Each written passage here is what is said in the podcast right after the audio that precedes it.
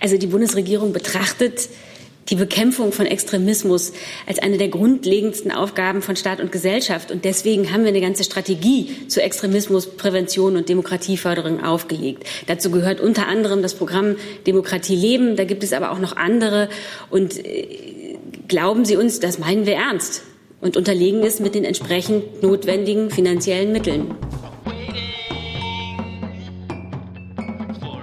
Liebe Kolleginnen und Kollegen, herzlich willkommen in der Bundespressekonferenz. Herzlich willkommen der stellvertretenden Regierungssprecherin Ulrike Demmer und den Sprecherinnen und Sprechern der Ministerien. Wir starten heute etwas später als gewöhnlich, weil sich die Verkehrslage in Berlin nicht so durchflüssig gestaltet, wie das vielleicht wünschenswert wäre. Aber es wird ja für wichtige Dinge gestreikt und da ist schon mal die eine oder andere Brücke geschlossen, die ja auch ihren Anreiseweg oder an, an, ja, Anmarschweg sozusagen betrifft. Liebe Hörer, hier sind Thilo und Tyler. Jung und Naiv gibt es ja nur durch eure Unterstützung. Hier gibt es keine Werbung, höchstens für uns selbst. Aber wie ihr uns unterstützen könnt oder sogar Produzenten werdet, erfahrt ihr in der Podcast-Beschreibung. Zum Beispiel per PayPal oder Überweisung. Und jetzt geht's weiter. Ähm, Frau Demmer hat das Wort zu genau. Terminen. Schön, dass Sie alle geblieben sind und nicht schon den Saal verlassen haben. Also am Sonntag, am kommenden Sonntag, das hatte ähm, der Regierungssprecher Seibert ja schon angekündigt, gibt es ein Treffen der Bundeskanzlerin mit Präsident Macron in Paris im Vorfeld des Europäischen Rates, der ja am 17. und 18. stattfindet. Zu Beginn des Treffens, ähm, das stand am Mittwoch noch nicht fest, wird es ein kurzes Pressestatement geben. Am Dienstag, den 15. Oktober, nimmt die Bundeskanzlerin am 11. Deutschen Maschinenbaugipfel des Verbandes Deutscher Maschinen- und Anlagebau e.V. in Berlin teil. Sie wird dort gegen 10.15 Uhr eine Rede zu aktuellen Themen der Wirtschafts- und Industriepolitik halten. Ebenfalls am Dienstag um 11.30 Uhr wird die Bundeskanzlerin dann die norwegische Ministerpräsidentin Erna Solberg zu einem Gespräch im Kanzleramt begrüßen. Inhalt des Gesprächs werden bilaterale und internationale Fragen, aber auch die Zusammenarbeit im Bereich der globalen Gesundheitsförderung, Klima- und Entwicklungspolitik sein. Eine gemeinsame Pressekonferenz ist dann für ca. 12.15 Uhr geplant. Danach wird Anna Solberg dann weiter nach Frankfurt reisen, die Buchmesse besuchen. Norwegen ist in diesem Jahr dort Ehrengast. Am Mittwoch, den Nee, also am Mittwoch tagt dann zunächst das Kabinett unter der Leitung der Bundeskanzlerin in dieser Woche schon um 9 Uhr. Im Anschluss wird die Bundeskanzlerin dann nach Toulouse reisen zum deutsch-französischen Ministerrat. Auch diesen Termin hatte Herr Seibert ja schon angekündigt. Und am 17. und 18. Oktober treffen sich dann die Staats- und Regierungschefs der EU in Brüssel zum Europäischen Rat. Die Bundeskanzlerin gibt vor Beginn des Europäischen Rats am Donnerstag, den 17. um 9 Uhr vor dem Deutschen Bundestag eine Regierungserklärung ab. Der Europäische Rat startet wie üblich am Donnerstagnachmittag mit einem Zusammentreffen der Mitglieder des Europäischen Rates mit dem Präsidenten des Europäischen Parlaments. Erstmals ist das dann an diesem Tag David Maria Sassoli, der am 3. Juli zum Parlamentspräsidenten gewählt worden ist. Der Europäische Rat wird sich, so wie es sich heute darstellt, natürlich mit dem Austritt des Vereinigten Königreichs aus der Europäischen Union befassen.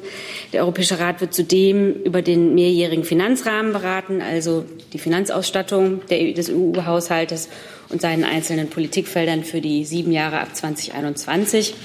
Außerdem stehen internationale Aspekte des Klimawandels auf der Agenda nach dem UN-Klimagipfel und mit Blick auf die Klimakonferenz in Santiago de Chile im Dezember. Zudem werden die Beziehungen der Türkei Gegenstand der Beratungen sein. Die Staats- und Regierungschefs werden außerdem mit der gewählten Präsidentin der Europäischen Kommission, Ursula von der Leyen, über ihre Prioritäten für die neue Kommission diskutieren.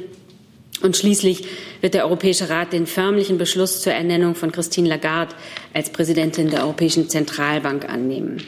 Also Sie sehen, da gibt es ein umfangreiches Programm in Brüssel und im Anschluss daran wird es dann wie immer eine Pressekonferenz der Bundeskanzlerin geben. Genau. Äh, und um Sie vorab zu informieren, gibt es ein Briefing am Dienstag von 13 bis 14 Uhr. Dank. So, und dann habe ich noch was ganz Erfreuliches. Ähm, es gibt nämlich einen ganz schönen Anlass. Äh, heute vor 70 Jahren, am 11. Oktober, hat sich die Bundespressekonferenz mit der Wahl eines geschäftsführenden Ausschusses offiziell konstituiert. Und wie Sie auf Ihrer Webseite schreiben, äh, denke ich, ist das ein guter Tag, um Ihnen, Ihnen allen und vor allen Dingen natürlich dem Vorstand ganz herzlich zu gratulieren. Ähm, ich finde, in Deutschland können wir ganz stolz sein auf diese Institution. Die Bundespressekonferenz wird ja ganz häufig als weltweit einzigartig beschrieben. Sie steht für Pressefreiheit, für Demokratie und das in einer Zeit, in der die Pressefreiheit ja in vielen Ländern unter Druck steht und vermehrt angegriffen wird. Und wir, die Sprecher, ich glaube, das kann ich für uns alle hier auf der Bank sagen, kommen gerne als Gäste zu Ihnen. Sie bestimmen die Tagesordnung und die Themen. Das ist für uns im Tagesgeschäft natürlich nicht immer ganz leicht. Aber genauso soll es bleiben, ganz im Sinne unserer Demokratie. Also nochmal herzlichen Glückwunsch. Vielen Dank. Vielen Dank, Frau Demmer, für Ihre guten Worte. Die Gratulation und die Glückwünsche nehme ich gerne mit in den Vorstand und wir geben sie auch gerne an unsere Mitglieder weiter. Wir ähm, freuen uns, dass äh, die Mitgliedschaft diese Einrichtung der Bundespressekonferenz trägt. Sie lebt ja davon, dass viele mitmachen, dass gute Fragen gestellt werden und gute Themen aufgerufen werden und auch ich wünsche und für, im Namen des Vorstands wünsche mir, dass das so bleibt und dass wir verstehen auch, dass, das, dass wir ein wichtiger Baustein sind in, in unserem Gesellschaftssystem und äh, auch wichtig für die Pressefreiheit und für die Demokratie. Äh, am Freitag wird äh, es eine Feier geben in Bonn am Gründungsort der Bundespressekonferenz am Freitagabend. Da reist der Vorstand fast geschlossen hin und ähm, werden wahrscheinlich auch noch sehr viele Kollegen kommen, die, die vielleicht nicht mehr die Geburtsstunde, aber doch äh, die, die frühen Anfänge. Ja, ich kenne noch einige Kollegen, die sehr ähm, interessante Dinge aus diesen Anfangszeiten zu berichten hatten aus der Bonner Zeit. Ähm, da, dass wir das noch einmal sehr feierlich begehen. Vielen Dank. So, jetzt Tagesordnung. Gibt es Fragen zu den Terminen? Bitte schön. Also nicht, aber es gibt Fragen zu anderen Themen. Bitte schön. Genau, ähm, Frau Schwitzer. Genau. Äh, eine Frage an das BMI im Nachgang zu den Anschlägen von Halle. Ähm, der Innenminister hat ja angekündigt, dass er über schärfere Sicherheitsmaßnahmen nachdenkt, um jüdische Einrichtungen und auch äh, Juden besser zu schützen in Deutschland. Können Sie das schon ein bisschen konkretisieren? Es gibt ja auch ein Treffen jetzt im Ministerium.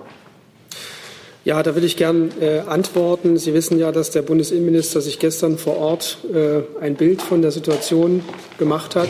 Äh, das war, er war sehr betroffen. Wenn man noch mal vor Ort ist, ist das noch mal etwas anderes, als wenn man das aus der Ferne beurteilt. Und er hat ähm, dort mit den Verantwortlichen aus Sachsen-Anhalt, aber insbesondere auch mit Vertretern der jüdischen Gemeinde über die Situation gesprochen, in der im Moment eine verständlicherweise hohe Verunsicherung herrscht. Und ähm, alle sind übereingekommen, dass es für Synagogen, äh, jüdische Einrichtungen in Deutschland einen nachhaltigen Schutz geben muss, sodass die Gläubigen äh, die Gottesdienste oder ihre äh, Glaubensrituale in, in einer beruhigenden Atmosphäre, in, sicherer, in einem sicheren Gefühl wahrnehmen können. Äh, ich will darauf hinweisen, dass der Bundesinnenminister die Sache nicht erst seit gestern sehr ernst nimmt. Er hat also die Gefahr durch den Rechtsextremismus, durch den Antisemitismus in Deutschland. Er hat in den vergangenen Monaten häufiger gesagt, und jetzt zitiere ich ihn nochmal, dass die Gefahr von rechts sehr, sehr, sehr hoch ist. Und ein Bundesinnenminister wählt eine solche Formulierung nicht leichtfertig. Jetzt ist es durch, nach dem Mord an den Regierungspräsidenten Lübcke, ist die Gefahrenbewertung des Bundeskriminalamts angehoben worden. Äh, die Gefahrenlage durch den Rechtsextremismus ist äh, identisch mit der Gefahr durch den islamistischen Terrorismus. Und äh, insofern ist erkennbar, dass es für unsere Einschätzung der Situation nicht dieses zweiten Vorfalls bedurfte, sondern es ist einfach traurigerweise ein Vorfall entstanden, der uns in unseren Überlegungen bestätigt hat. Aktuell, das kann ich Ihnen sagen, laufen natürlich die Ermittlungen, auch die Rekonstruktion der Abläufe. Äh, dazu äh, bitte ich darum, dass wir uns vor voreiligen Schlüssen, äh, äh, also warne vor voreiligen Schlüssen. Das muss sauber und intensiv analysiert werden. Das findet auch statt. Und der Bundesinnenminister hat, wie Sie schon sagen, heute Morgen seine Sicherheitschefs, das heißt also die zuständigen Staatssekretäre in unserem Hause, aber auch die Chefs der Sicherheitsbehörden, Bundespolizei, Bundeskriminalamt und Bundesamt für Verfassungsschutz sowie die zuständigen äh, Abteilungsleiter im Hause und auch Vertreter der Koalitionsfraktionen äh, ins Haus eingeladen. Soweit ich weiß, läuft diese Besprechung derzeit noch und es geht darum, in diese Gespräche, die wir seit einiger Zeit führen, mehr Tempo reinzubekommen. Sie wissen, dass es Überlegungen gibt, konzeptionelle Überlegungen, auch gesetzliche Überlegungen, wie man äh, noch stärker gegen Rechtsextremismus vorgehen kann. Und dem Bundesinnenminister ist es ein wichtiges Anliegen, dass es nicht bei Worten bleibt, sondern dass jetzt schnell Taten folgen. Das heißt also konkrete Veränderungen gesetzlicher Art, konzeptioneller Art, damit die Sicherheitsbehörden dieses Phänomen besser bekämpfen können. Es wird in allen Facetten geprüft, wo Verbesserungen möglich sind. Das findet derzeit statt.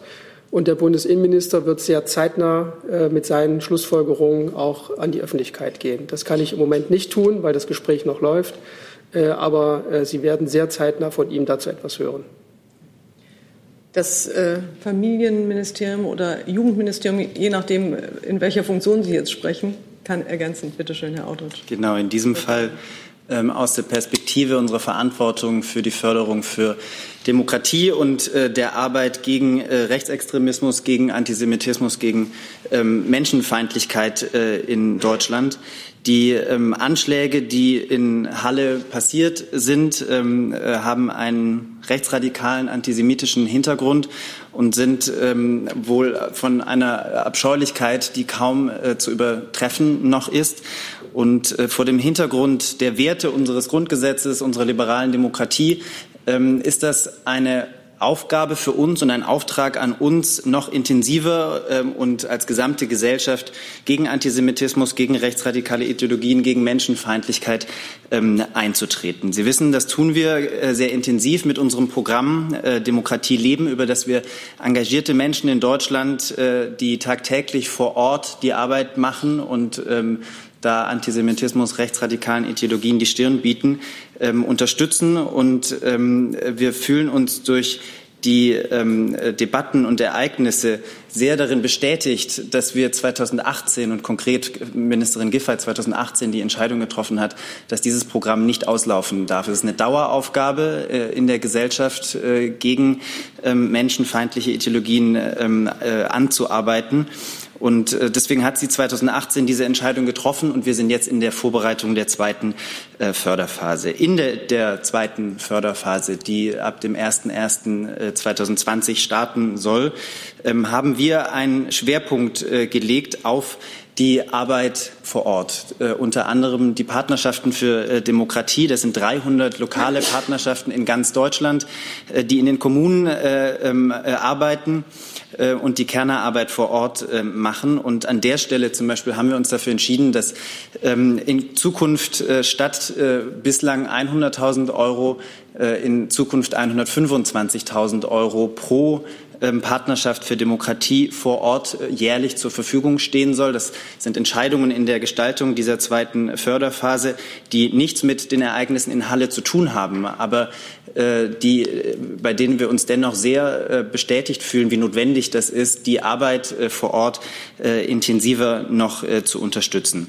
Unter ähm, diesen 300 Partnerschaften für Demokratie ist auch die Demokratiearbeit in Halle, nennt sich Halle Allianz äh, vor Ort. Und die Allianz äh, berät und unterstützt Vereine, Initiativen und engagierte Menschen, äh, die sich mit eigenen Projekten vor Ort gegen Rechtsextremismus, gegen menschenfeindliche antisemitische Tendenzen und Ideologien stark machen. Die Allianz macht zum Beispiel auch öffentlichkeitswirksame Aktionen, ähm, hat Bildungswochen gegen Rassismus vor Ort organisiert ähm, und macht die Arbeit, die so notwendig ist, um auf einer breiteren gesamtgesellschaftlichen Basis solchen Ideologien den Boden zu entziehen. Wie gesagt, es sind äh, insgesamt in ganz Deutschland 300 im Moment äh, solcher Partnerschaften für Demokratie.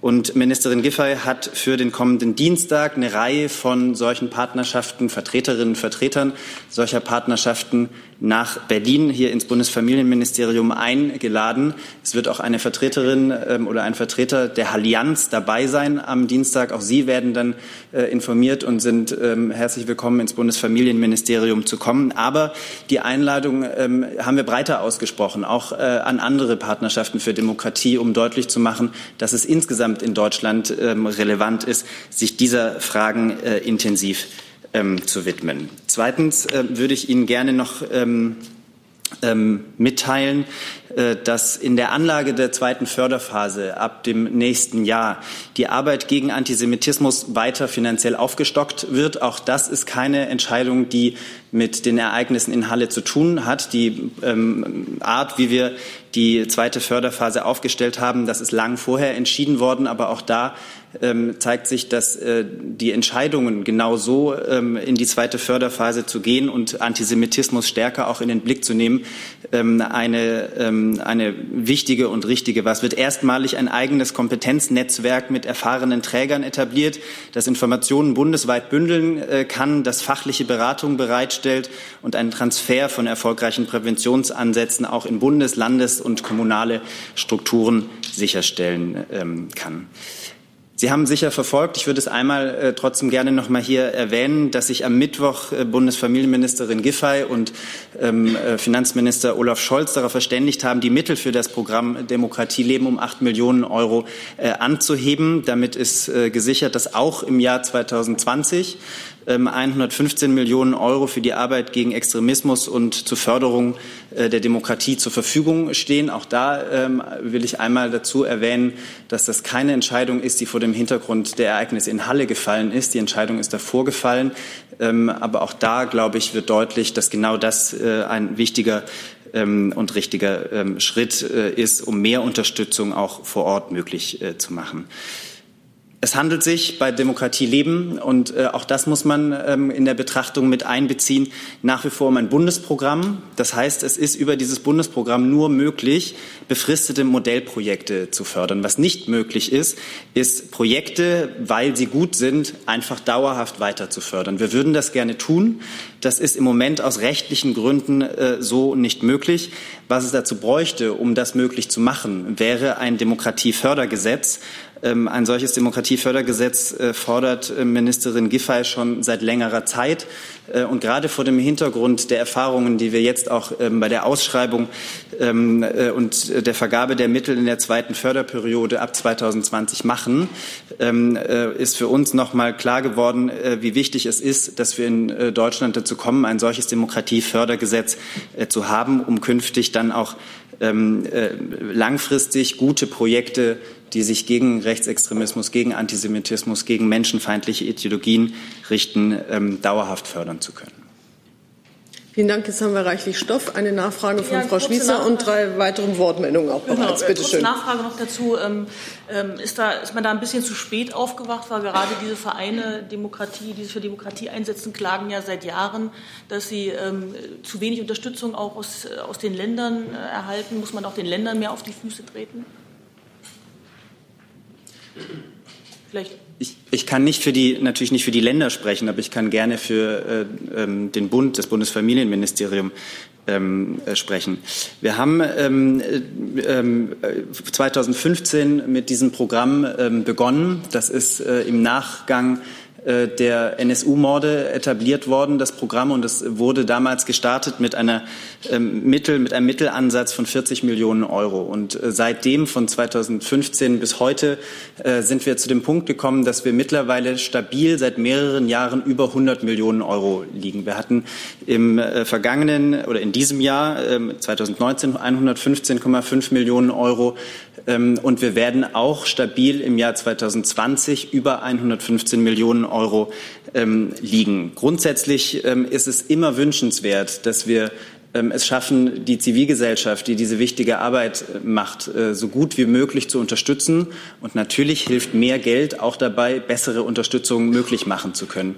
Äh, dennoch ist es gleichzeitig, glaube ich, vor dem Hintergrund dessen, dass wir einen so enormen Aufwuchs haben seit dem Jahr 2015, ähm, ein Erfolg, dass wir es jetzt auch für 2020 geschafft haben, die zivilgesellschaftliche Arbeit auf, einer, auf einem so hohen Niveau weiter fördern zu können. Bleiben wir jetzt noch mal bei dem Thema Demokratie und Förderung. Ist das Ihre Frage auch oder geht das mehr zu der Innenministerium? Dann Herr Jung und dann Frau Reible. Herr Audrich, das Interessante ist ja, dass Sie bis Mittwoch dieses Programm finanziell äh, mit weniger Geld ausstatten wollten, nämlich mit 107,5 Millionen Euro nächstes Jahr. Jetzt haben Sie sich ausgerechnet am Mittwoch entschieden, äh, 8 Millionen wieder draufzupacken, was ja einfach nur die gleiche Summe wie in der ersten Förderperiode ist. Jetzt wollen Sie den Kampf gegen Antisemitismus und Rechtsextremismus verstärken.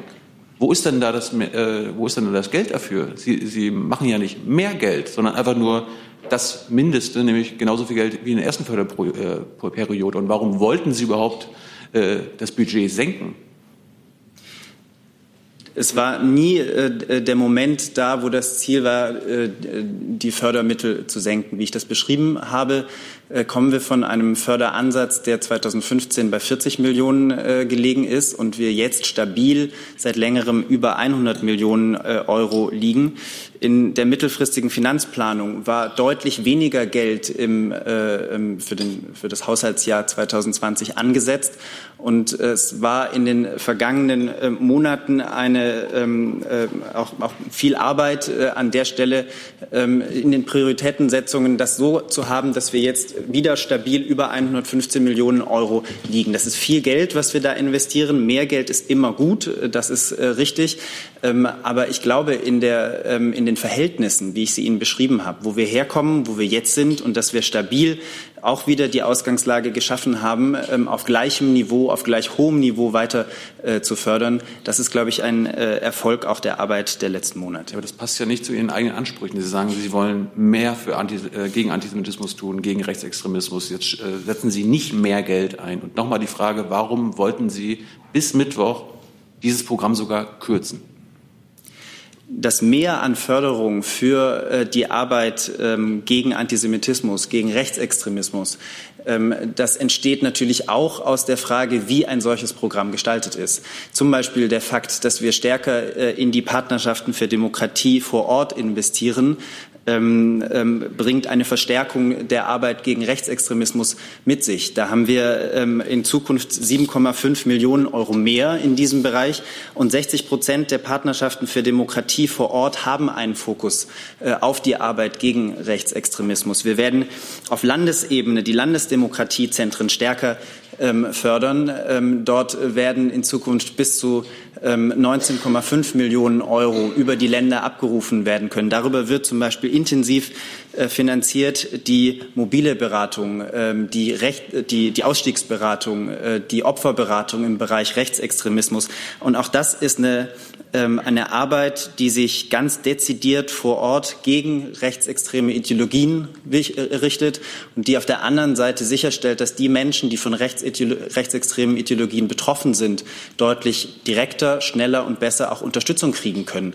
Und äh, insofern ähm, sind die Strukturen des Programms, wie wir sie jetzt aufstellen, äh, so aufgestellt, dass wir die Arbeit gegen Rechtsextremismus in Deutschland verstärkt führen können. Und gleichzeitig, das hatte ich Ihnen vorher auch schon äh, erläutert, ähm, werden wir erstmalig ein eigenes Kompetenznetzwerk mit erfahrenen Trägern auf Bundesebene einrichten, um eine noch bessere fachliche Austauschplattform zu schaffen, um Beratungsmöglichkeiten zu schaffen, um die Möglichkeit zu schaffen, dass erfolgreiche Präventionsansätze in Bundes-, in Landes-, in kommunalen Strukturen auch ausgetauscht werden können. Das sind alles Strukturveränderungen, die wir ähm, unabhängig von Halle die Förderphase wird schon sehr viel länger vorbereitet, äh, so ähm, auf den Weg gebracht haben, die sich aber ähm, jetzt auch vor dem Hintergrund dessen, was wir äh, in Halle erleben ähm, mussten, bestätigt und äh, dass wir genau auf diese Art und Weise auch die Arbeit gegen Rechtsextremismus, gegen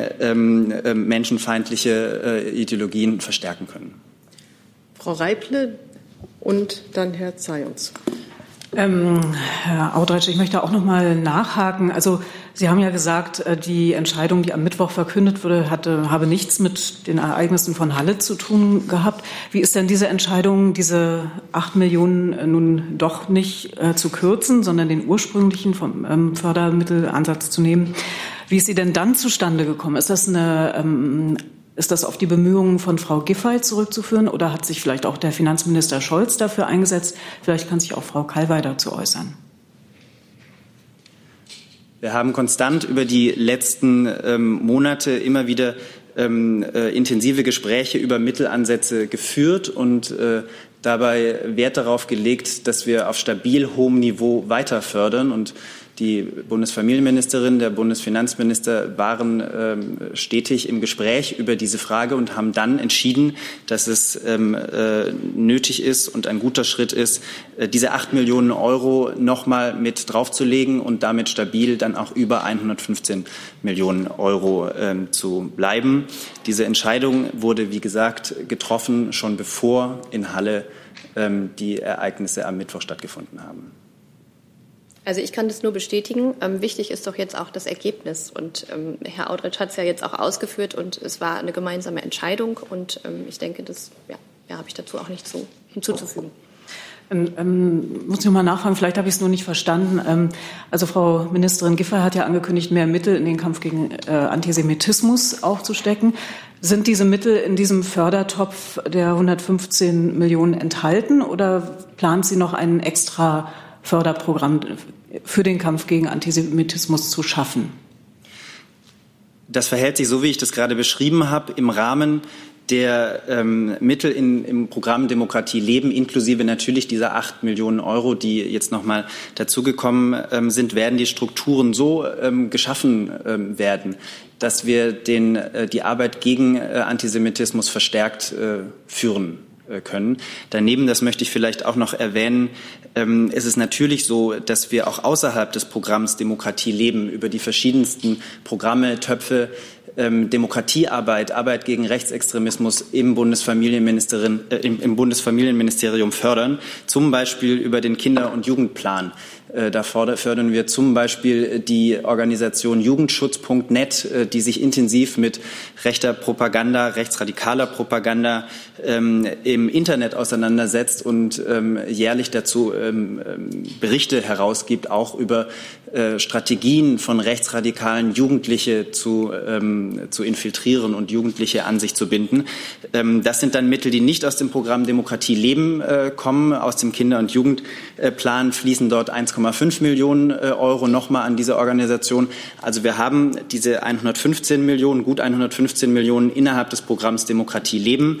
Wir haben aber selbstverständlich darüber hinaus weitere Mittel, die ebenfalls äh, in die Arbeit für Demokratie und gegen menschenfeindliche Ideologien fließen. Herr Zayons. Ja, ich werde noch nicht ganz schlau daraus, äh, denn wenn Frau Giffey sich wochenlang dafür eingesetzt hat, dass diese acht Millionen dann doch ähm, reinkommen als Förderung, muss irgendjemand in der Zeit ja dagegen gewesen sein, dass diese Förderung erteilt wird. Und das kann, glaube ich, nur der Bundesfinanzminister gewesen sein. Ähm, und was waren dann seine Beweggründe, Frau Kalwey? Oder war es nicht der Bundesfinanzminister? Aber dann müssten Sie mir sagen, mit wem Frau Giffey da so lange verhandeln musste.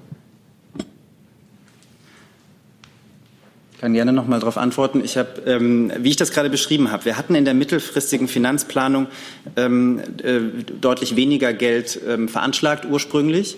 Und in dem Prozess, einen Haushalt aufzustellen, ähm, sind es dann immer ähm, äh, Abwägungen, Diskussionen, die geführt werden über die Verwendung, die bestmögliche Verwendung ähm, dieser Mittel. Und äh, in diesen Gesprächen ist man dauerhaft, äh, hatte man dauerhaft das Ziel, die Mittel ausgehend von der mittelfristigen Finanzplanung anzuheben. Das ist schon passiert, auch als wir noch bei den 107,5 Millionen waren. Das ist ein deutlicher Millionen, in, in Millionenhöhe ein deutlicher Aufwuchs äh, schon gewesen und damit eine äh, stabile Finanzierung weit über 100 Millionen Euro. Der letzte Schritt, dass wir jetzt auch noch diese acht Millionen draufgelegt haben, ist nur der letzte kleine Punkt innerhalb äh, einer längeren Debatte, wo immer klar war, dass das Ziel ist, ähm, so viel Geld wie möglich und äh, ähm, auch so intensiv wie möglich und damit auch so intensiv wie möglich Förderung möglich zu machen für die Zivilgesellschaft in Deutschland. Also das ist das Ziel des äh, Familienministeriums gewesen oder der gesamten Bundesregierung. Denn die, äh, die Finanzplanung wird doch vom BMF aufgestellt, oder? Also wundert es mich, dass diese Gelder da erstmal nicht bewilligt waren. Also der Finanzplan, die Finanzplanung des BMF spiegelt natürlich die Prioritäten der Bundesregierung wider. Ähm, Herr Audrich hat diesen Prozess jetzt, finde ich, sehr gut beschrieben. Es ist der normale Prozess, wie er läuft ähm, in den haushalterischen Verhandlungen. Ähm, und ich habe dem jetzt auch nichts hinzuzufügen. Wichtig ist doch, wie gesagt, das Ergebnis ähm, so wie es jetzt da steht. Und mehr als das, was Herrn Audrich Ihnen jetzt wirklich ja auch sehr ausführlich und gut beschrieben hat, kann ich nichts mehr zu beisteuern. wäre es falsch zu sagen, dass Herr Scholz anfangs dagegen war, diese 8 Millionen Förderung mit aufzunehmen? Ähm, wie gesagt, ich, es gibt einen Prozess. Dieser Prozess ist jetzt abgeschlossen. Ich werde mich jetzt hier nicht zu einzelnen Positionierungen äußern. Der, die Finanzplanung, äh, des, der, die die BMF aufstellt als Finanzministerium, spiegelt die Prioritäten der gesamten Bundesregierung wider. Herr Jung. Ich habe es auch noch nicht verstanden, obwohl ich schon zweimal gefragt habe. Warum wurde in der mittelfristigen Finanzplanung ursprünglich weniger Geld veranschlagt? Wenn die Prioritäten der Bundesregierung doch der Kampf gegen Rechtsextremismus und Antisemitismus sind. Das kann ich nur sehr grundsätzlich ähm, beantworten und ist dann auch eine Sache, die äh, die Kollegin im äh, Bundesfinanzministerium grundsätzlich vielleicht noch mal ähm, äh, untermauern ähm, könnte. Die, das, was in der mittelfristigen Finanzplanung steht, eins zu eins umzulegen ähm, mit der Annahme, dass das dann auch das ist, was am Ende tatsächlich in einem Haushalt für eine bestimmte Aufgabe steht. Ähm, diese Annahme ist falsch und äh, das kann man, äh, diesen eins zu eins Schluss, der funktioniert nicht, den kann man nicht machen. Äh, deswegen ist auch äh, die Frage, wie viel in Zukunft in der mittelfristigen Finanzplanung zum Beispiel für dieses Programm steht, nicht äh, ein Indikator dafür, ob wir es nicht in den nächsten Jahren schaffen, auch auf weiterhin hohem Niveau ähm, äh, die Arbeit von zivilgesellschaftlichen Akteuren in Deutschland zu fördern. Wir setzen uns natürlich auch mit Blick auf die nächsten Jahre dafür ein. Ähm, aber genauso wie es in der Gesamtgesellschaft eine Daueraufgabe ist, gegen diese Ideologien sich einzusetzen, ähm, ist es auch bei der Aufstellung des Haushaltes in jedem Jahr eine Daueraufgabe, wieder auszuhandeln, was äh, die finanziellen Mittel sind, die dafür letztlich eingesetzt werden. Und wir gehen davon aus, dass wir auch in Zukunft eine äh, gute und hohe Finanzierung für diese Arbeit ähm, erreichen können. Ich würde Herrn Audrich jetzt hier auch noch mal unterstützen wollen. Also die Beschaffenheit der mittelfristigen Finanzplanung, da weisen wir ja auch bei, in anderen Themenzusammenhängen darauf hin, ähm, dass die vorläufig ist. Und beim Programm Demokratie leben handelt es sich um das bundesweit, größte und in Europa einzigartige Demokratieförderprogramm, das jetzt mit 115 Millionen Euro unterlegt ist. Äh, und damit signalisieren wir, welche Bedeutung das für die gesamte Bundesregierung hat. Ich möchte dazu noch mal kurz ergänzen, noch mal zu diesem Haushaltsaufstellungsprozess. Es ist ja so, also so habe ich es ja auch gerade schon mehr oder weniger versucht darzustellen, die Vorschläge für die Finanzplanung kommen von den einzelnen Ressorts, also von den Ministerien und werden dann innerhalb der Bundesregierung abgestimmt. In dem Rahmen gibt es dann werden immer wieder Gespräche geführt ähm, über bestimmte einzelne Einzelpläne, Programme, wie auch immer. Und das ist der normale Prozess des haushalterischen Verfahrens. Und Darum geht es. Ich mache mal eine Frage. Bisher in der ersten Förderperiode gab es ja 400 geförderte Modellprojekte. Oder das war meine Zahl jedenfalls. Sie sagten von weit über 300. Jetzt sollen ja nur noch 100 fortgesetzt werden. Äh, was ist da der Hintergrund? Und äh, Frau Kalber, wird, wenn die Mittel nicht trotzdem real gekürzt, weil Inflation ja jedes Jahr auch ein, zwei Prozent sind, das heißt, die haben ja das real ja trotzdem weniger Geld. Also warum wurde noch nicht mal die Inflation ausgeglichen? Also nochmal, die Vorschläge für die, die in die Finanzplanung eingebracht werden, und das betrifft auch die Mittel, kommen von den Ressorts und werden in Abstimmung mit den Ministerien ähm, quasi dann durchgesetzt. Also es ist jetzt nicht einzelne, einzelne Maßnahmen in der, im Ermessen des Finanzministeriums bestimmte Mittel einzustellen. Es werden die, Sie kennen das ja, das Prozedere, Wünsche, sage ich jetzt mal, formuliert. Ähm, und die werden halt einfach dann im Prozess versucht, aufeinander abzustimmen. Das ist das normale Vorgehen. Also das Familienministerium wollte ursprünglich auch gar nicht die Mittel erhöhen. Habe ich das richtig verstanden? Bitte nochmal. Das Familienministerium wollte die Mittel für die zweite äh, Förderperiode auch gar nicht erhöhen. Ich habe Ihnen gesagt, wie der reguläre Prozess abläuft. Und ja. Herr Audretsch hat sich jetzt auch umfassend äh, dazu geäußert, wie der Prozess abgelaufen ist. Also ich würde gern auch noch mal zusammenfassend sagen, also die Bundesregierung betrachtet die Bekämpfung von Extremismus als eine der grundlegendsten Aufgaben von Staat und Gesellschaft. Und deswegen haben wir eine ganze Strategie zur Extremismusprävention und Demokratieförderung aufgelegt. Dazu gehört unter anderem das Programm Demokratie leben. Da gibt es aber auch noch andere. Und äh, glauben Sie uns, das meinen wir ernst und unterlegen es mit den entsprechend notwendigen finanziellen Mitteln. Jetzt ist noch die Frage offen nach der Zahl der Projekte. Ja, genau, also ähm, das, was Sie mit Modellprojekten umschrieben haben, das ist eine Förderlinie innerhalb der zweiten ähm, Förderperiode. Das war auch in der ersten Förderperiode eine Linie der Förderung neben anderen.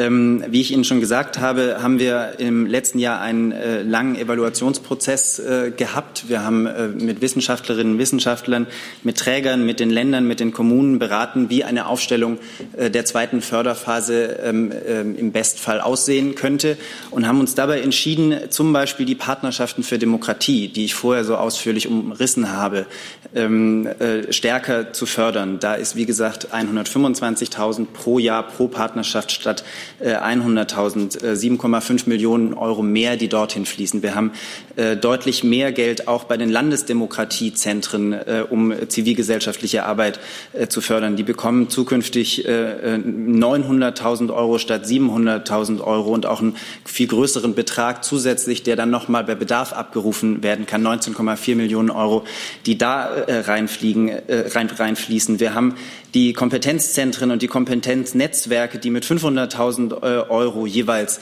äh, gefördert äh, werden. Auch das ist ein Bereich, wo sich Träger in dem Fall auf Bundesebene bewerben können und auch beworben haben, um dann entsprechend Förderung zu bekommen. Und wir haben als letzten Punkt die Modellprojekte. Da haben Sie recht, dass wir ähm, nicht mehr 400 Modellprojekte fördern, sondern 100 Modellprojekte fördern können. Das ist aber zu betrachten vor dem Hintergrund dieser Strukturveränderung des zweiten zweiten, äh, in der zweiten Förderperiode, wo deutlich mehr Geld in die Förderung zum Beispiel vor Ort, in den äh, Partnerschaften für, für Demokratie fließt und auf Bundesebene das, was ich beschrieben habe, jetzt auch zum Beispiel in der Arbeit ähm, gegen äh, Antisemitismus, dass wir dort zum ersten Mal etablieren ein Kompetenznetzwerk auf Bundesebene, wo verschiedene Partner zusammenarbeiten und dann den Wissenstransfer herstellen können. Dort geht deutlich mehr Geld rein. Und auf der anderen Seite ähm, ist es richtig, dass dann bei den Modellprojekten einige weniger finanziert äh, ähm, werden können. Vielleicht noch mal als eine Vergleichszahl. Im Jahr 2018 ähm, wurde über die lokale Ebene, über die Partnerschaften für Demokratie, wurden 4.400 Projekte äh, gefördert in den Kommunen, die ganz konkret da helfen, wo die Menschen vor Ort äh, dem den rechts, rechtsradikalen Ideologien die Stirn bieten müssen. Und ähm, an der Stelle haben wir, wenn wir dort jetzt mehr Geld äh, reingeben, auch eine die Möglichkeit eines deutlichen Aufwuchses an konkreten Projekten vor Ort. Also die alleinige Betrachtung der Modellprojekte es wird am Ende dieser zweiten Förderphase nicht gerecht und wird auch nicht der Frage gerecht, wie wir bestmöglich ähm, äh, die Zivilgesellschaft in Deutschland unterstützen können. So. Frau Reible noch mal dazu. Die neuen Förderrichtlinien führen aber auch dazu, dass ähm, erfolgreiche Projekte möglicherweise nicht weitergeführt werden können. Also zum Beispiel das Programm Exit ähm, könnte bedroht sein, Projekte der Amadeo Antonio Stiftung. Ähm, wie ist da der Stand? Konkret äh, zu Exit kann ich Ihnen sagen, dass ähm, wir die Arbeit von Exit äh, sehr schätzen das ist äh, sehr gute Arbeit, die dort von äh, der Organisation äh, gemacht wird. Ähm, in der Ausstiegsberatung, in der Arbeit gegen ähm, Rechtsextremismus insgesamt. Und wir sind mit den Verantwortlichen von Exit im Gespräch und werden dort gemeinsam mit Exit daran arbeiten, dass es eine gute Lösung. Können wir das Thema jetzt verlassen mit Blick auf die Uhr? Dann, Dann hätte ich noch was also einzufügen, aktiv. Wir sind aber noch bei Halle, ne? So, okay. Also äh, sozusagen, es geht da jetzt bei, bei Halle weiter, pardon, aktiv? aber nicht, nee, nicht zu Halle. Nee, nee, nee. Nicht zu Halle. Pardon? Ja, Sie sind jetzt aber nicht dran. Jetzt ist erstmal der Kollege dran, der sich schon so lange gemeldet hat dazu. Und dann setze ich Sie auf die Liste. So. Ja, Anadolu. Ähm, ich hätte eine Frage an Herrn Alter. Sie haben gesagt, dass äh, der Rechtsterrorismus, äh, die Gefahr der, von Rechtsterrorismus sehr, sehr hoch ist. Das hat auch der Minister gestern gesagt. Ähm, wie sieht es mit dem Schutz der Moscheen und muslimischen Einrichtungen aus? Werden die auch erhöht? Mikrofon, ja, Entschuldigung, ja, etwas unsortiert. Also wir müssen, wir müssen die, die Systematik verstehen, die hinter dem Objektschutzmaßnahmen steht, die in den einzelnen Ländern äh, vorzunehmen sind. Es gibt eine Gefährdungseinschätzung, äh, eine allgemeine Gefährdungseinschätzung, die sozusagen vom Bundeskriminalamt bereitgestellt wird. Die Gefährdungseinschätzung des BKA führte dazu, dass wir äh, zu dem Schluss kamen, dass die Gefahr durch Rechtsextremismus und Antisemitismus äh, erhöht werden muss. Und äh, auf dieser Grundlage müssen die Länder dann für die jeweiligen Objekte in ihrem Zuständigkeitsbereich eine konkrete Gefährdungseinschätzung vornehmen und daraus dann die Schlüsse ziehen. Denn die Maßnahmen, die getroffen werden müssen, also die operativen Maßnahmen, sind Maßnahmen der Landespolizeien. Und äh, im Moment, das werden Sie verstehen, haben wir einen äh, schwerwiegenden Vorfall, ein, ein versuchtes Massaker gerichtet gegen eine jüdische Synagoge. Das ist im Moment die Priorität. Ähm, und äh, selbstverständlich werden in diesen Überlegungen auch andere Objekte wie etwa muslimische Gotteshäuser mit einbezogen. Aber ich bitte um Verständnis angesichts dessen, was wir vorgestern erlebt haben, geht es natürlich jetzt in erster Linie um jüdische äh, Einrichtungen. Ja, äh, der mutmaßliche Terrorist hat ja auch in seinem äh, Manifest ja ähm, halt veröffentlicht, hat auch Moscheen erwähnt. Deshalb auch meine Frage. Ja, das ist, äh, das ist alles richtig. Und ähm, Sie wissen ja auch, dass der äh, Vorsitzende des Zentralrats der Muslime in Deutschland gestern in Halle vor Ort gewesen ist. Und ähm, es gibt darüber Gespräche. Aber äh, man muss jetzt auch aufpassen, dass man sich nicht verzettelt, indem man sozusagen alles gleichzeitig äh, versucht. Der Ansatz vom Bundesinnenminister Seehofer ist der, ähm, dass wir nach den Vorfällen, nicht nur vorgestern, sondern bereits auch äh, vorher, strukturelle Stärkungen vornehmen. Das heißt, es geht um gesetzliche Veränderungen, äh, es geht auch um konzeptionelle und personelle Veränderungen. Wir sind auch der Auffassung, dass man mit den bisherigen äh, zur Verfügung stehenden Mitteln damit nicht hinkommen wird. Das heißt, der Bundesinnenminister wird sich für Erweiterungen einsetzen, auch finanzieller Art. Und, ähm, und daraus muss man dann sozusagen ein, eine, eine Struktur bilden, die geeignet ist, dass, es, äh, dass unterschiedliche gefährdete Objekte nachhaltig gesichert werden können. Es geht unter anderem auch um die Frage, was kann man baulich tun? Denn wir dürfen nicht vergessen, dass in Halle war es letztlich die bauliche Sicherung der Eingangstür zu diesem Grundstück, die Schlimmeres verhindert hat. Wäre der Täter durch diese Tür gekommen, hätten wir ein sehr viel schlimmeres Ergebnis zur Kenntnis nehmen müssen. Herr Jung. Sie sagten, der Minister schätzt die Gefahr durch Rechtsextremismus, rechten Terror als sehr, sehr, sehr hoch ein. Gleichzeitig ist es gleichrangig mit der Gefahr durch islamistischen Terrorismus, wenn ich es richtig verstehe. Äh, wie macht sich das denn auch an den Gefährderzahlen bemerkbar? Haben Sie, haben Sie, können Sie uns die mitbringen? Bisher war es ja immer so, dass es 10, 20 Mal mehr äh, islamistische Gefährder Ihrer Meinung nach gab als äh, Rechte. Ja, das ist so. Es gibt dort unterschiedliche Ergebnisse, Status quo. Aber das ist genau der Grund, warum der äh, Bundesinnenminister sagt, wir müssen uns auch strukturell in den Behörden exakt so aufstellen, wie wir den islamistischen Terrorismus beobachten und bekämpfen. Und genau deswegen wird es Forderungen geben nach mehr Personal. Es wird Veränderungen geben in der Struktur, auch der Sicherheitsbehörden, weil das angeglichen werden muss. Das ist, dieser, diese Diskrepanz ist im Moment vorhanden, die muss ausgeglichen werden. Haben Sie denn die aktuellen Zahlen dabei, die Gefährderzahlen? Ähm, ich kann Ihnen nur allgemein sagen, dass wir äh, ca. 24.000 Rechtsextremisten kennen und von denen knapp die Hälfte gewaltbereit ist. Ich habe keine konkrete Zahl, wie viele als Gefährder geführt werden. Das kann ich aber gern nachreichen. Danke. Wir sind noch in Halle sozusagen. Bitte schön, Frau Reitler. Ähm, Herr Alter, auch eine Nachfrage. Äh, Sie haben ja gesagt, dass die, an dem Konzept gearbeitet wird zur äh, Neustrukturierung der Dienste. Aber eigentlich wollte der Minister das ja schon im September vorstellen. Warum hakt das so? Warum dauert das so lange? Also das, das, man kann nicht sagen, dass das hakt. Die Konzepte liegen auf dem Tisch. Ähm, es ist nur richtig, dass man jetzt auch äh, angesichts der, der Aktualität noch mal schaut, ob wir haben es ja mit einem spezifischen Fall zu tun. Auch der Täter ist ein spezifischer Fall und die Konzepte müssen geeignet sein, dass man auch solche Täter erkennen kann.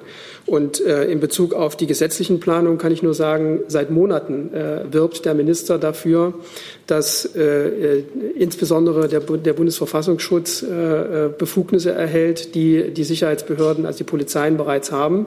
Und man muss sagen, wir sind da in der, also bezogen auf ein Ergebnis noch nicht viel weitergekommen. Äh, es ist inzwischen Gott sei Dank so, oder äh, das begrüßen wir sehr, dass die Bundesjustizministerin unsere Überlegungen offenbar aufgegriffen hat. Sie hat äh, ja vor kurzem auch öffentlich dazu Stellung genommen.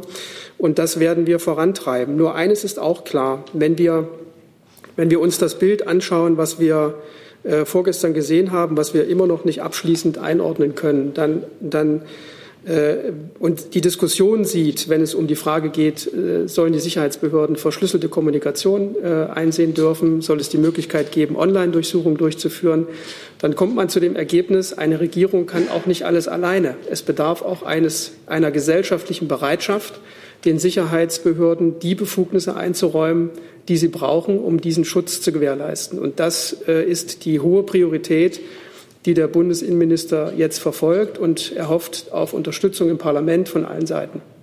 Also wenn habe ich das jetzt richtig verstanden, dass es, ähm, dass die Justizministerin und der Innenminister sich bisher nicht, noch nicht verständigen konnten? Ähm, das kann ich so nicht bestätigen, denn die Überlegungen des BMI sind auch in, äh, im BMJV seit längerem bekannt und wir entnehmen der, äh, der jüngsten, den jüngsten Äußerungen von der Bundesjustizministerin, dass sie äh, an unserer Seite steht und mit uns das voranbringen will.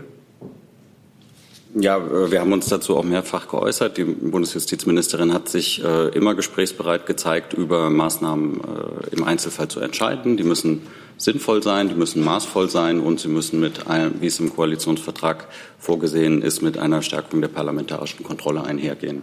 Und auf der Grundlage finden die Gespräche statt. Gibt es weitere Fragen zu diesem Thema? Dann habe ich noch ein noch zwei andere Themen, die mir angemeldet wurden. Pardon. Achso, Entschuldigung, Sie, äh, genau, Glückwunsch loswerden. ich jetzt ähm, fast vergessen. Äh, nachdem der Friedensnobelpreis bekannt geworden ist, äh, wir beglückwünschen den Premier Äthiopiens, Dr. Abiy Ahmed Ali, und freuen uns mit ihm. Ähm, er ist ein sehr würdiger Preisträger und Vorbild auf der internationalen Bühne. Er hat insbesondere mit dem Friedensschluss mit Eritrea gezeigt, dass es möglich ist, einen jahrelangen Konflikt mit friedlichen Mitteln zu lösen, indem man den ersten Schritt der Versöhnung geht. Äthiopien befindet sich in der Anfangsphase tiefgreifender politischer Wandlungs- und Transformationsprozesse die einen starken Einfluss auf Stabilität und Sicherheit in der Region haben.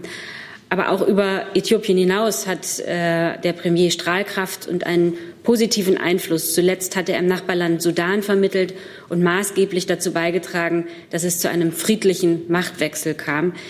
Die von Premierminister Abiy initiierte politische und wirtschaftliche Öffnung des Landes hat Deutschland von Anfang an unterstützt und wird das auch in Zukunft tun. Möchte dazu jemand noch etwas fragen? Das sieht mir jetzt gerade nicht so aus. Dann habe ich noch zwei weitere Themen. Frau Herzog hat das Wort. Äh, Frage an das BML. Es gibt einen Rückruf von, ich rede schon mal weiter, von Frischmilch im Moment, äh, auch bei mehreren großen Handelsketten. Äh, wie bewerten Sie das? Und können Sie verstehen, wenn die Menschen in Deutschland sich Sorgen machen über die Sicherheit von Lebensmitteln? Das ist ja im Moment auch oder in letzter Zeit nicht der einzige Skandal gewesen. Ähm, also im aktuellen Fall hat der Hersteller bei Eigenkontrollen äh, Milch mit einer bakteriellen Verunreinigung entdeckt und entsprechend den gesetzlichen Vorgaben hat der Hersteller einen Rückruf der betroffenen Produkte eingeleitet und ähm, die entsprechende Warnung ist auch auf lebensmittelwarnung.de. Das ist das Portal der Bundesländer und des Bundesamtes für Verbraucherschutz und Lebensmittelsicherheit veröffentlicht worden.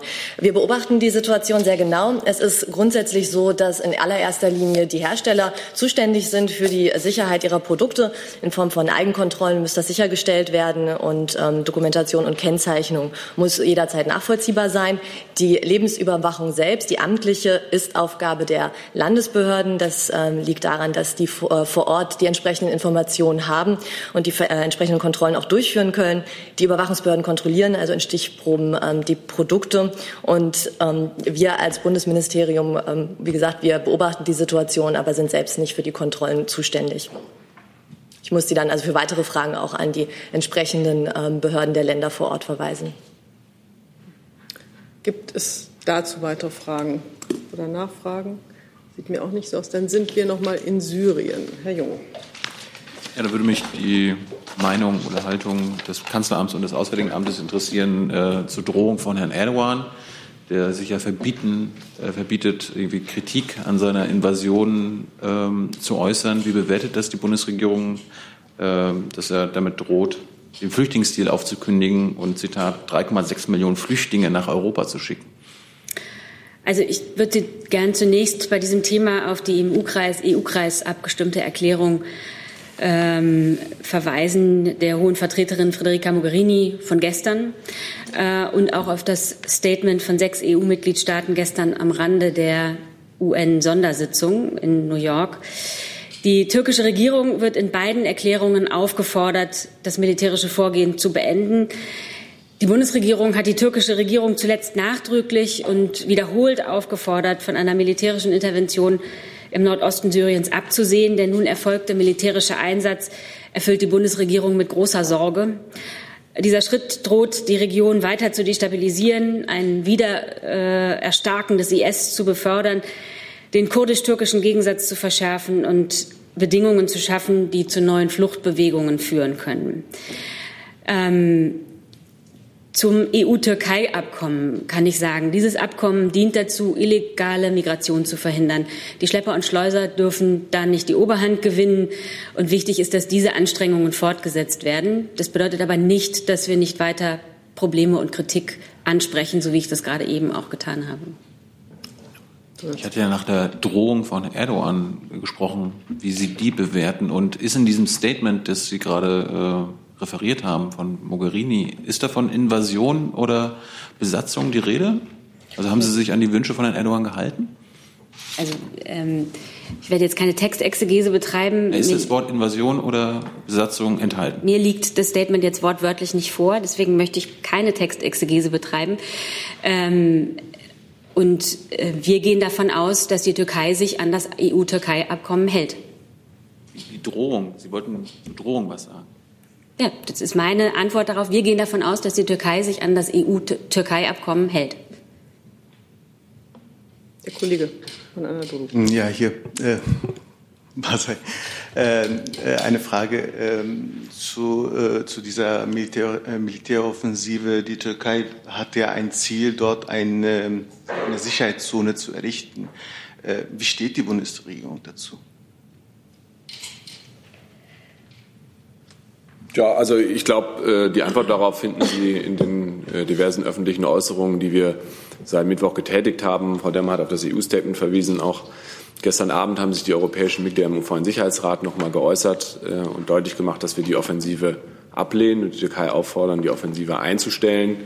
Dementsprechend können Sie erkennen, dass wir die Ziele, die von der Türkei da benannt werden, so nicht nachvollziehen können.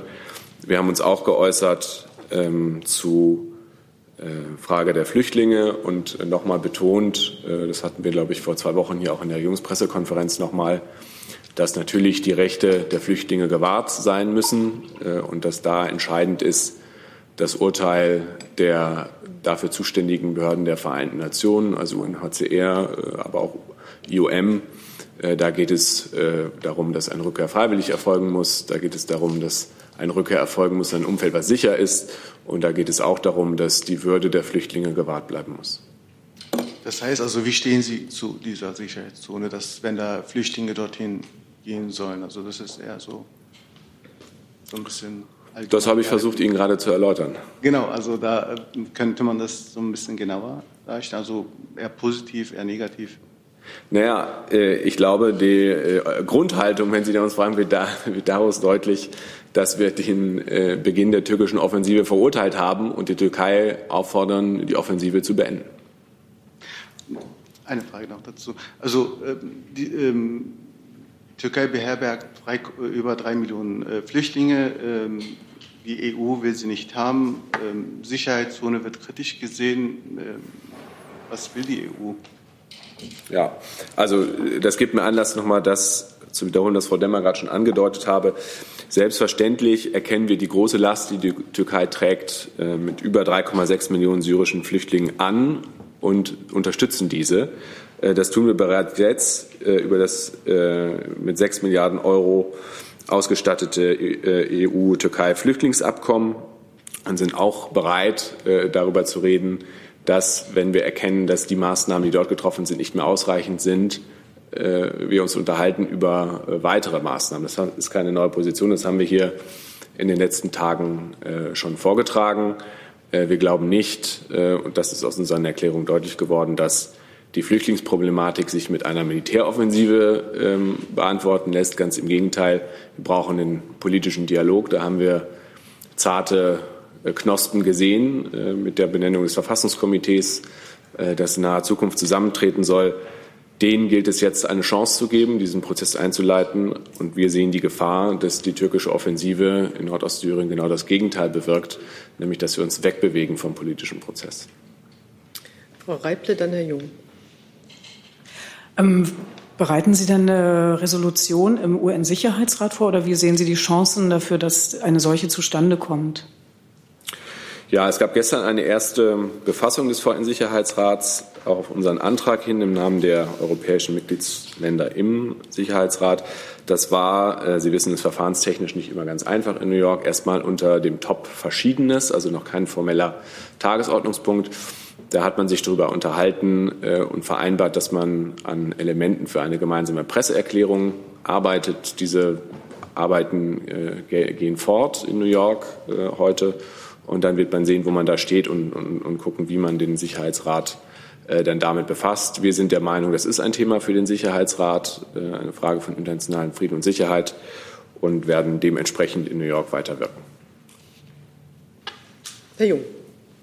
Ich habe nochmal in diese Erklärung von Frau Mogherini äh, reingeguckt. Das Wort Invasion, Occupation, also Besatzung, ist jeweils nicht enthalten.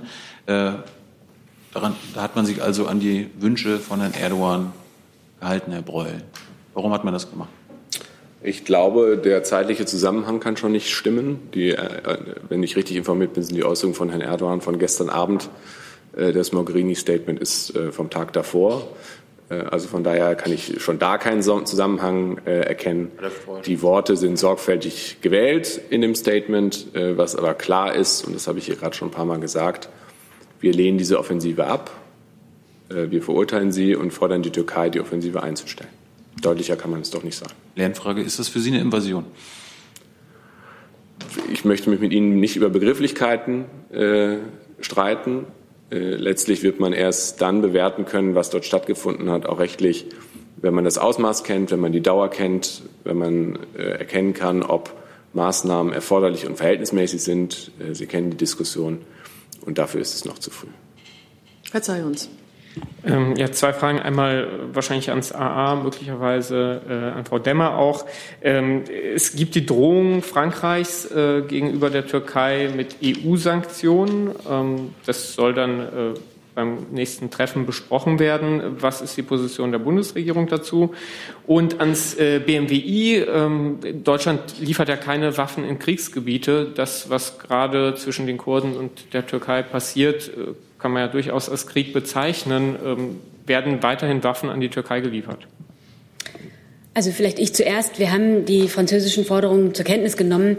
Ich kann Ihnen da zum jetzigen Zeitpunkt noch äh, nichts weiteres zu sagen, aber ich habe ja eben schon angekündigt, das ist äh, ja auch Thema im Europäischen Rat äh, und wird vielfältig Gelegenheiten geben, das in den kommenden Tagen zu besprechen. Ja, ich kann noch hinzufügen, auch am Montag tagen schon die EU-Außenminister in Luxemburg. Da wird das Thema Syrien auch auf der Tagesordnung stehen. Das ist noch die Waffenfrage. Und von unserer Seite, ähm, die Bundesregierung verfolgt eine restriktive Rüstungsexportpolitik. Über die Erteilung von Genehmigungen für Rüstungsimporte entscheidet die Bundesregierung im Einzelfall und im Lichte der jeweiligen Situation nach sorgfältiger Prüfung und unter Einbeziehung außen- und sicherheitspolitischer Erwägungen. Ähm, Einzelfallentscheidungen werden immer unter Berücksichtigung der aktuellen Erkenntnisse von der Bundesregierung getroffen. Die Einschätzung der außen- und sicherheitspolitischen Lage obliegt in diesem Fall dem Auswärtigen Amt. Ja, also ich kann nur, Sie, Sie kennen unsere Sprache und Sie wissen, wir können Einzelfallentscheidungen äh, hier nicht präjudizieren. Ich kann Ihnen aber bestätigen, dass äh, das, was derzeit Nordostsyrien passiert, natürlich eine aktuelle Entwicklung ist, die wir berücksichtigen. Und die Bundesregierung weist fortlaufend darauf hin und in geeigneter Weise darauf hin, dass NATO-Mitgliedstaaten natürlich eine besondere sicherheitspolitische Verantwortung zukommt. Hey Leute, Jung und Naiv gibt es ja nur durch eure Unterstützung. Ihr könnt uns per PayPal unterstützen oder per Banküberweisung, wie ihr wollt. Ab 20 Euro werdet ihr Produzenten im Abspann einer jeden Folge und einer jeden Regierungspressekonferenz. Danke vorab. Gibt es weitere Fragen zu diesem Thema oder zu anderen Themen? Frau Herzog. geht um ist was verrutscht jetzt. Äh, jetzt an Frau Kalber. Es geht um die Grundsteuerreform. Ähm, es gibt äh, Angaben, wonach das BMF ähm, angeblich eine äh, Öffnungsklausel, also von, der, von einer Öffnungsklausel Gebrauch machen möchte, wonach ähm, Hausbesitzer künftig zwei Steuererklärungen abgeben können. Können Sie das aufklären? Sagen müsste ich mal schauen, ob ich da was Licht ins Dunkel bringen kann. Dazu sehe ich keine weiteren Fragen. Dann habe ich Herrn Jung noch zu einem anderen Thema. Hast du erledigt? Okay. Gibt es weitere Fragen zu anderen Themen? Weitere Themen? Das sehe ich nicht. Dann danke ich sehr herzlich unseren Gästen für ihr Kommen. Schließe die Pressekonferenz.